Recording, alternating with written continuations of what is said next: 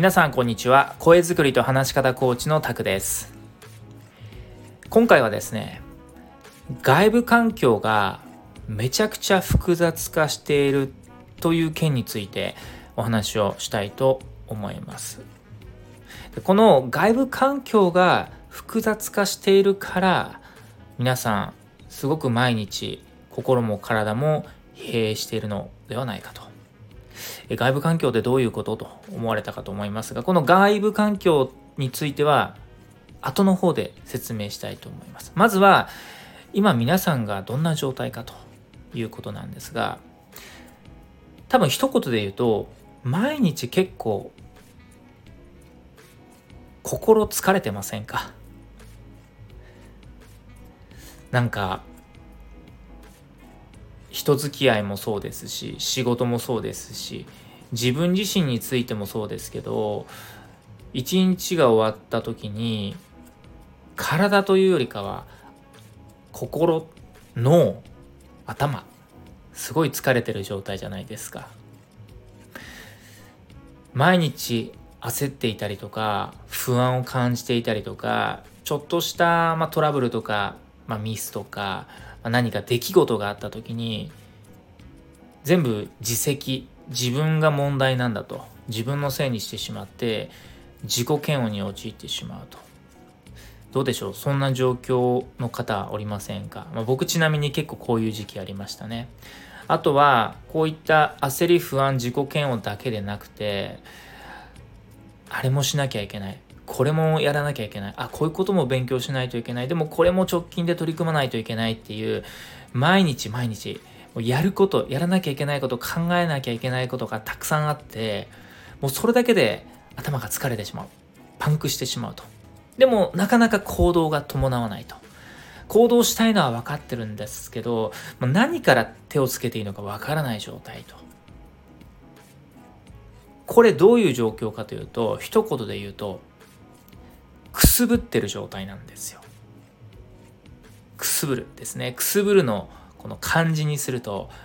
燻製の燻になるんですけどくすぶるとはどういうことか。燃え上がらずに煙が出てる状態をくすぶるというんですね。ですからよしやろうと。一気に行動に起こす前の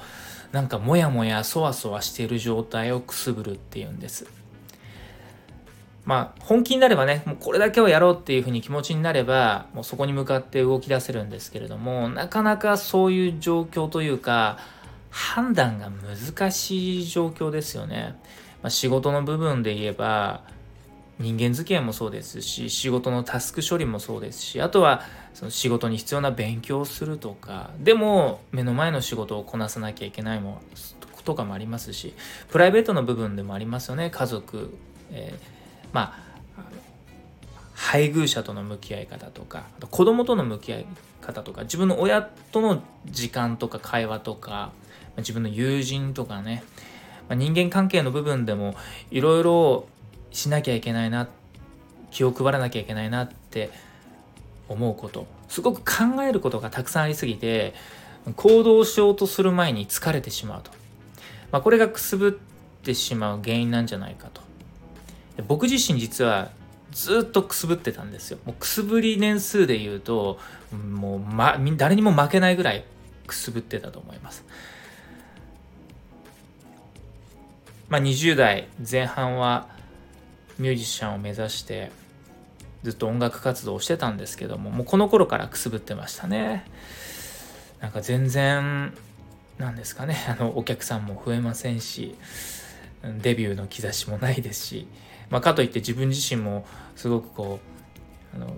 演奏技術とか歌唱力が高かったかっていうと、まあ、そうでもなかったです。し比べたらもう中の下の下ぐらいだったでしょうし上には上がいてでそういう演奏力のあるお客さんのいる人気のミュージシャンと一緒にあの共演をしたりするとすごく自分自身があの無能というかダメだなと思って自己嫌悪になってしまうとでも頑張らないといけないけどバイトもしないといけないしあれもしないといけないしみたいな。で結果音楽の道を諦めて社会人になってからはまあ社会人になったらなったで上下関係もありますし全然仕事できない自分に嫌気もさしていましたし頑張ってはいるんだけどなかなか成果にならないことでモヤモヤもしていましたしもうだんだん仕事で少し成果が上げられるようになってあの収入も上がってきて立場も上がってきたら来たでなんか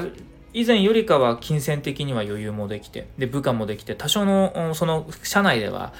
権限も持てるようになってまあ、立ち位置的には一見良さそうなんですけどなんか仕事にやりがいを持てない。この仕事って本当に自分がやりたいことなのかなって思うようになったらなんかすごく仕事をしている自分が苦しく感じてしまってでもじゃあやりたいことって何かなって考えても全然思い浮かばない。でも今自分がやってることにやりがいを見いだせない。どうしよう。でも働かないといけない。家族もいるし。こんなことをですね、まあ、20代から30代 半ばまでずっとやってきたわけですよ。ですから約15年ですね。ずっと僕くすぶってました、まあ、だからようやくですねそのくすぶりから解けてまあ分かりやすく言うと心の炎が燃え上がって着火してもうこれやろうっていうふうに一本軸で行動できるようになったのがここ34年っていうところですかね。皆さんはいかがでしょうか？ぶっちゃけ今くすぶっていますか？もしくすぶっているとしたらどのぐらいの期間くすぶっていますか？そしてなぜ皆さんくすぶっていますか？なんでくすぶってるんだろうって結構パッと出てこないと思います。っていうかそれって皆さんの問題ですか？くすぶってしまうのは皆さん自身の問題なんでしょうか？僕は違うと思います。僕が考えるくすぶりの原因っていうのは外部環境なんじゃないかなと思います。皆さんが今置かれている外部環境が皆さんがくすぶってしまう原因だと僕は正直思ってますなぜかというと今外部環境がめちゃくちゃ複雑化しているからですっていうことを冒頭でお話ししましたが、いよいよこの外部環境についてのお話をしていきたいと思います。例えば仕事の面で言えば、もちろん社内での人間関係ありますよね。まあ、少人数での仕事もあれば、こう、企業の規模が大きかったりするとい、いろんな部署があったり、いろんな階級とか階層があったりして、会ったことない社員さんもいれば、そんなに親しくない社員さんもいればみたいな。まあ、とにかく社内での人間関係もかなり複雑化してきましたよね。個性豊かな面々もいるでしょうし、付き合いづらい人、付き合いづらい人、付き合いやすい人もいるでしょうし、付き合いづらいけどそういう人が上司だったり、自分の関連部署の人だったりする。でもうまくやり取りしないといけない人間的な課題とかもありますし、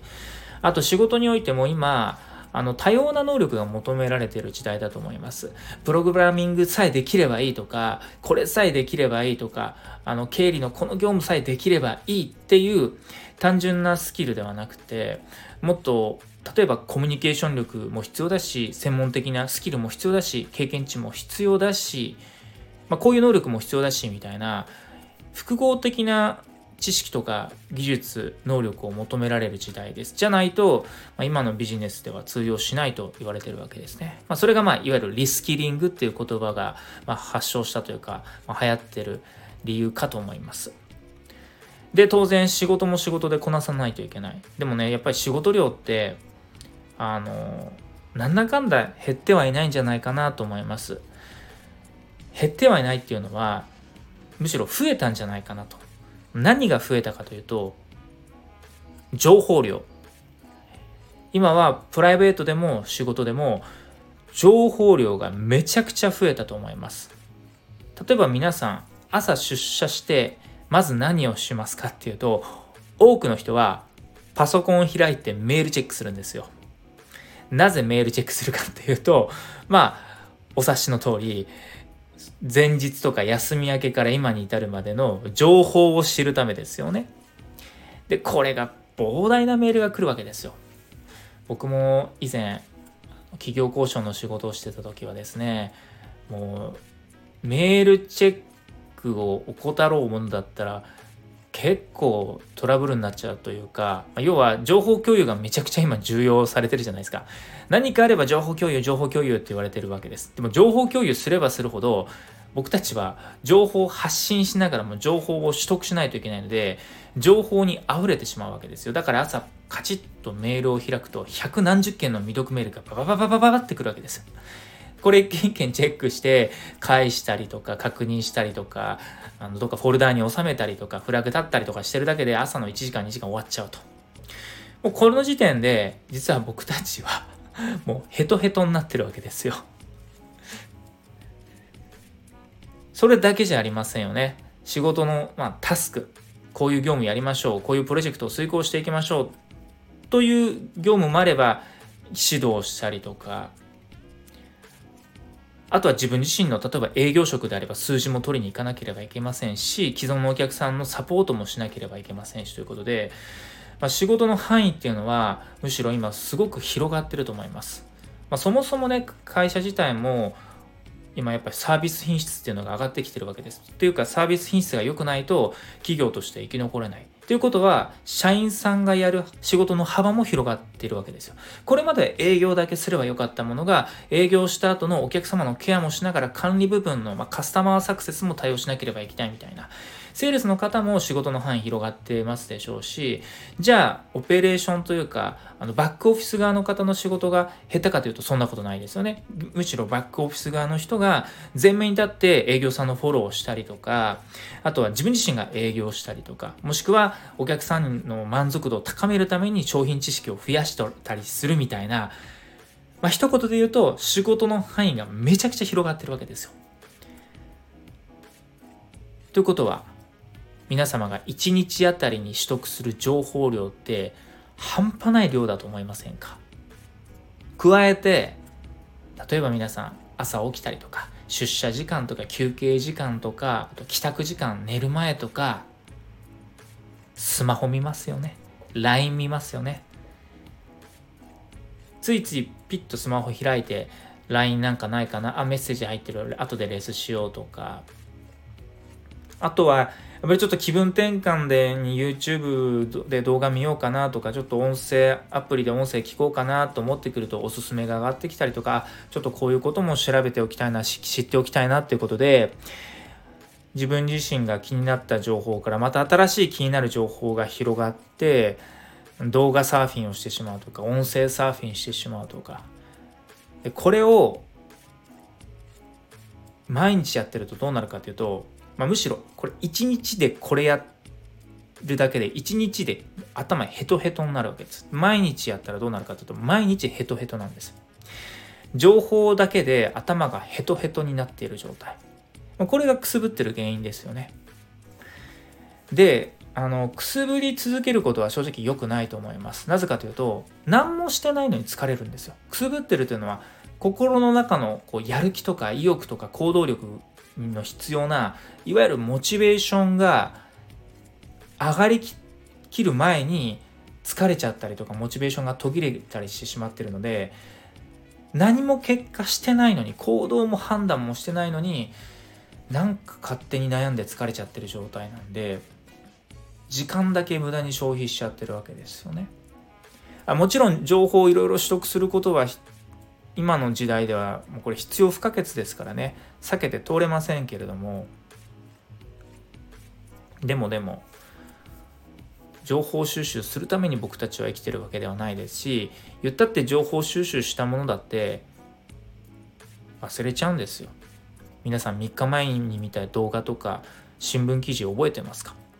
僕はほとんど覚えてません。なんかその時はめちゃくちゃ感動したな共感したな勉強になったなと思ったことも23日すると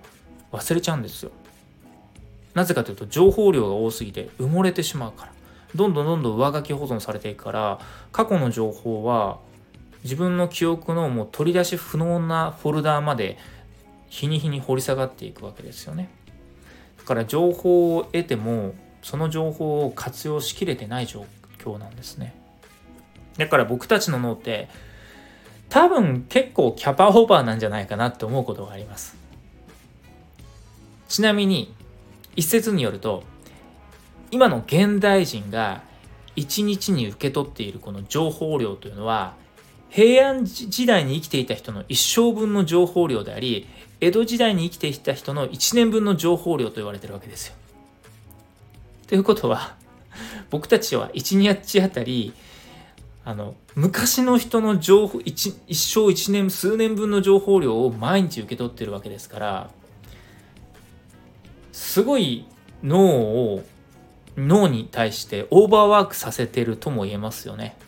でも、ま、健康でいられてますしね、それで病気になってるわけではないんですけど、確実に疲れてるわけですよ。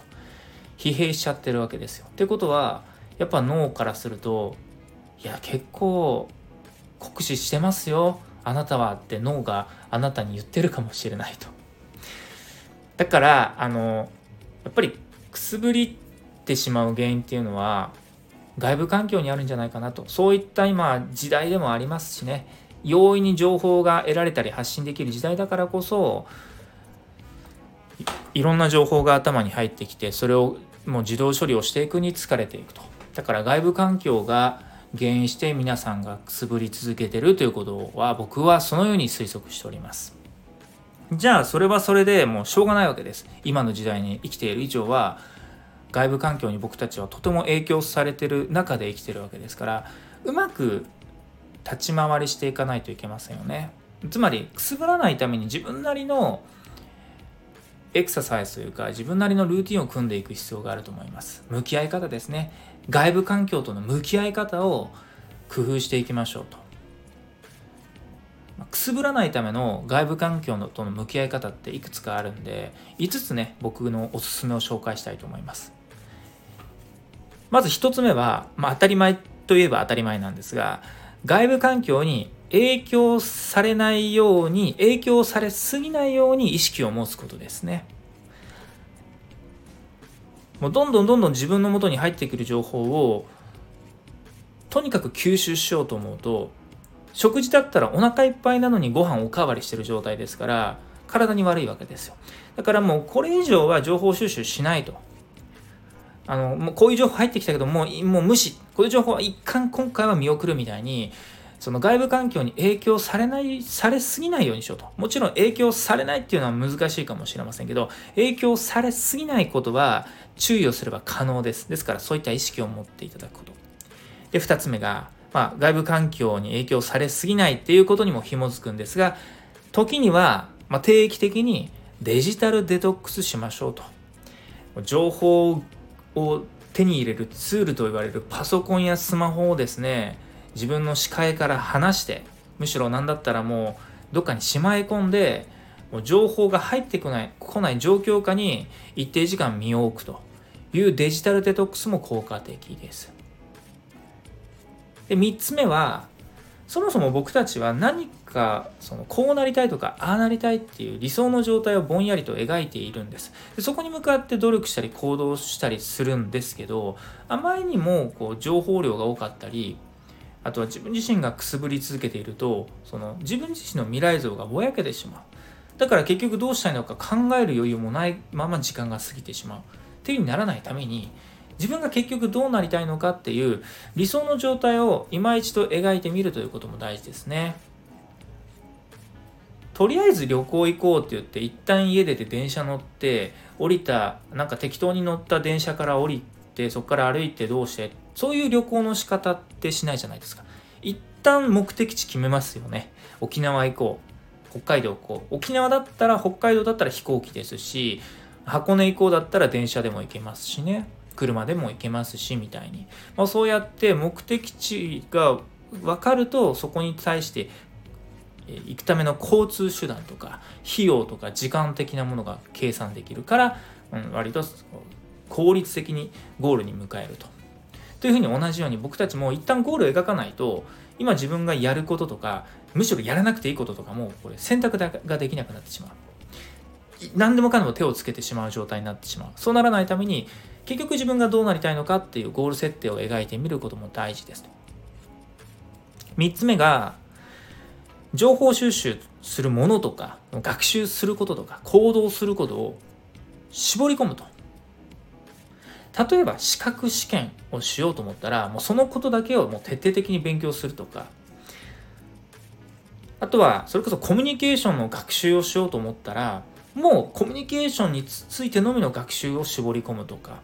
あとはもう自分自身の体を健康にしたいと生活習慣を改善したいなと。まずはそこからだなと思ったらもうとにかく自分自身のその生活習慣に必要な時間を確保することに意識を集中するとかっていうふうに絞り込むことも大切だと思います。言ったってこれ人間の、まあ、その1日の限られた時間で24時間ですと。で24時間のうち実質活動してるのどれぐらいかっていうと多分12時間ちょっとかもしれませんよね。睡眠時間食事をする時間お風呂に入る時間とかもろもろの時間を含めるとまあいいとこ15時間とかじゃないですか。12時間から15時間。っていうこの12時間から15時間でやれることって限られてるからこそ絞り込んじゃった方がいいですとで最後5つ目はまずは3週間一旦習慣化してみませんかと。1日やってみてちょっと微妙だったとか、3日だけやってみてちょっと4日目やらないみたいな、3日坊主スタイルっていうのは、これ良くも悪くも時間の無駄遣いになっちゃうんですよ。なぜかというと、筋トレ1日しても変わんないじゃないですかと。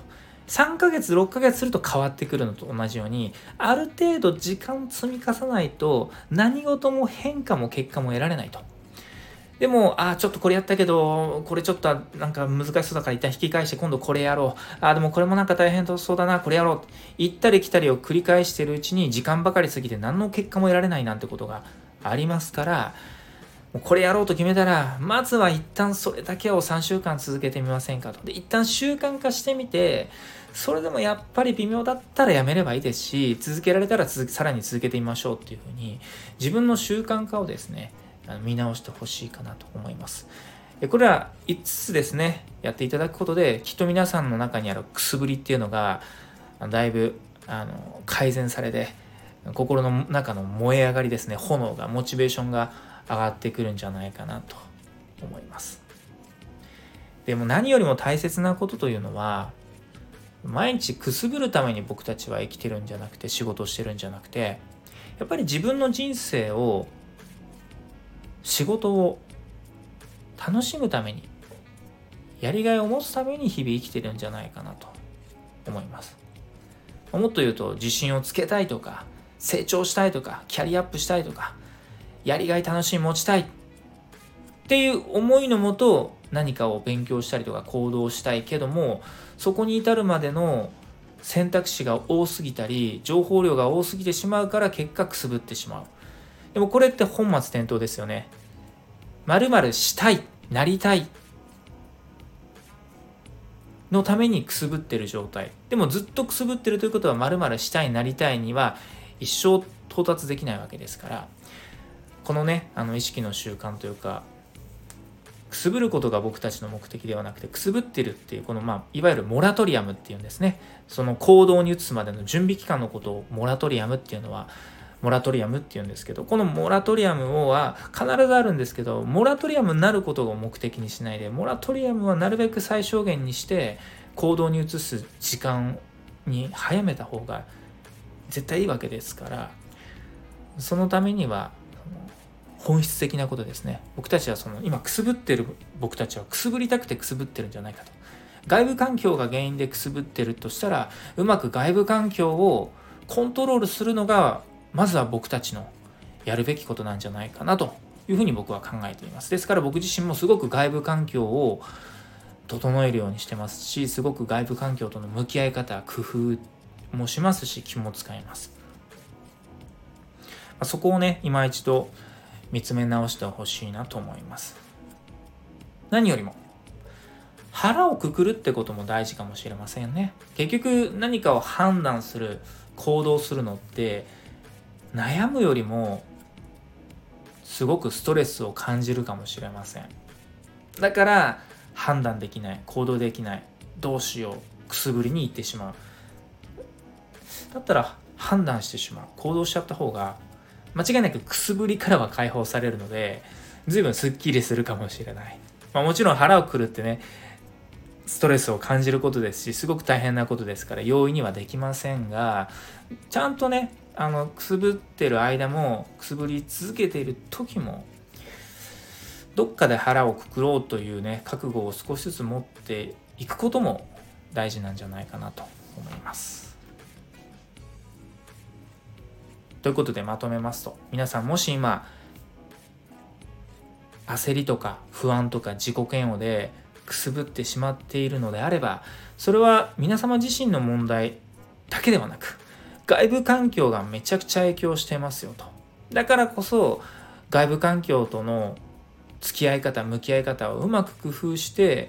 自分自身のくすぶり時間モラトリアムタイムを最小限にしてより良質な判断や行動をしてほしいと思います。そしてより良質な判断や行動をするためにはいつかはどこかでちゃんと腹をくくらなきゃいかんなというねちょっとした覚悟の覚悟を持っておくことも大切ということでした。以上今日はこの辺りにしたいと思います。皆さん最後まで。お聞きいただきありがとうございました。何かの気づきや発見につながればとても嬉しいです。そしてまた、え次の音声も聞いてほしいなと思います。それでは今日も良い一日をお過ごしください。また次の音声でもお会いしましょう。声作りと話し方コーチタクでした。それでは。